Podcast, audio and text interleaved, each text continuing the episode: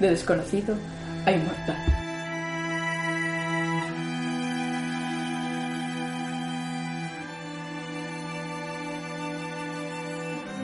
¿Quién era Becker? Se podría resolver esta pregunta de muchas maneras. Su nombre completo era Gustavo Adolfo Claudio Domínguez Bastida, en quinto lugar Becker, lo cual sorprende ya que es el nombre que le da a conocer. Nació en Sevilla en 1836 y murió en Madrid en 1870. Fue el máximo representante de la poesía posromántica, tendencia que tuvo como rasgos distintivos la temática intimista y una expresividad sencilla. Como introducción a su vida, se podría destacar que nació en una familia respetable, de la antigua nobleza. Su padre era pintor, y en su libro de cuentas es donde Becker tiene sus primeros escritos, e incluso dibujos. Su padre murió cuando tenía 5 años, y su madre cuando Becker tenía 11, lo que hizo que él y sus hermanos fueran repartidos entre amigos y familiares. En este momento hasta él mismo se descubre errante, sin rumbo. Él y su hermano Valeriano se mantuvieron juntos, acogidos por su madrina de bautismo, que tenía unas bisuterías, así que estaba bien asentada económicamente. Poseía una buena biblioteca de autores franceses, que sirvieron del interés de Becker, y aunque todos pensaban que él estaba destinado a la pintura, él era más apto para la literatura. Incluso él se siente con una vocación literaria muy definida, así que decide irse a vivir a Madrid, donde podría vivir como literato, ya que ahí la política y la literatura estaban mezcladas. Al principio no encontraba un oficio, pero poco a poco le fueron surgiendo oportunidades, como periodista, ya que cada vez ese trabajo era más demandado, aunque le pagaban muy poco. Su primera obra publicada fue Historia de los Templos de España. Becker quería hacer una gran empresa editorial y artística para dar a conocer la tradición española manifestada a través de sus templos.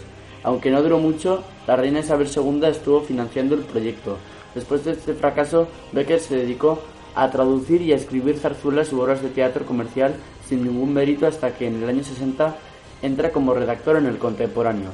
Y a partir de ahí, las penalidades se acaban y tuvo periodos de mucha prosperidad económica. La etapa más fructífera de su carrera fue esta, de 1861 a 1865 años en los que compuso la mayor parte de sus leyendas. Escribió crónicas periodísticas y redactó las cartas literarias a una mujer, donde expone sus teorías sobre la poesía y el amor.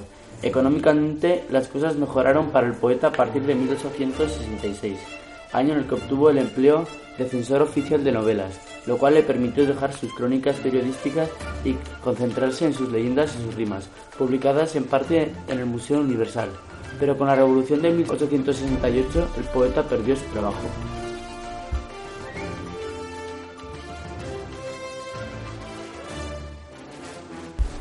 Se trasladó entonces a Toledo con su hermano Valeriano, y allí acabó de reconstruir el manuscrito de las rimas, cuyo primer original había desaparecido cuando su casa fue saqueada durante la Revolución Septembrina. La inmensa fama literaria de Becker se basa en estas, que fueron las que impulsaron la corriente romántica, la crítica literaria del momento, sin embargo, fue eso, crítica con sus poemas, aunque su fama no dejaría de crecer en los años siguientes. El contenido de las rimas ha sido dividido en cuatro grupos. El primero es una reflexión sobre la poesía y la creación literaria. El segundo trata del amor y de sus efectos en el alma del poeta. El tercero pasa a la decepción y el desengaño que el amor causa en su alma. Y el cuarto muestra al poeta enfrentándose a la muerte, con un carácter más decepcionado del amor y del mundo. Las rimas, tal y como han llegado hasta nosotros, suman un total de 86 composiciones.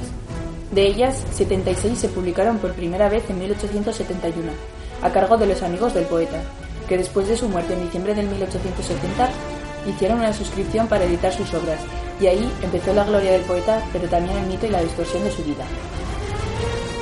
Seguramente Becker es el autor más leído después de Cervantes, pero con toda una serie de tópicos e incluso falsedades añadidas que hacen difícil llegar al Becker auténtico. Hay bastantes casos en los que una muerte prematura propicia la mitificación del autor, y este es el caso de Becker.